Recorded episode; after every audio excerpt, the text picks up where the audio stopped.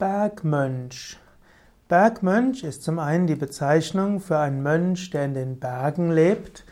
Bergmönch ist aber auch die Bezeichnung für eine Fabelgestalt, für ein Fabelwesen, für eine Sagengestalt. Der Bergmönch als Fabelwesen.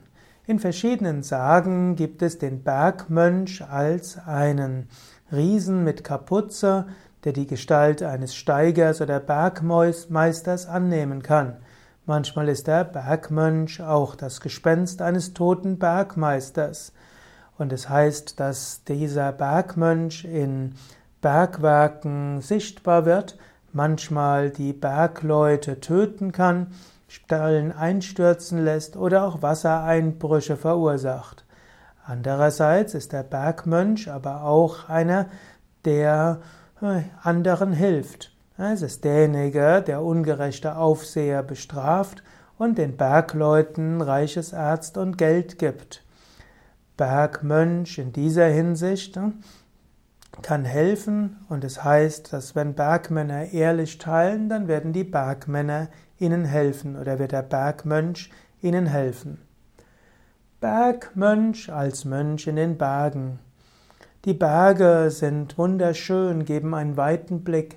Es ist besonders leicht, in den Bergen zu meditieren. Es ist besonders leicht, in den Bergen Gott zu erfahren. Und so nimmt es kein Wunder, dass es viele Klöster gibt, die in Bergen errichtet wurden. Gerade in Tibet gibt es viele Klöster in den Bergen und Mönche, die dort leben, sind Bergmönche.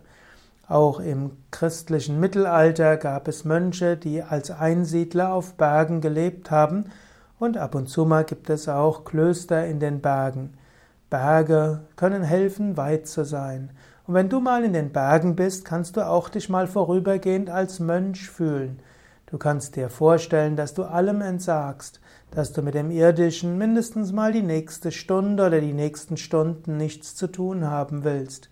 Du willst deinen Geist in die Weite bringen, alles andere loslassen und Gott erfahren.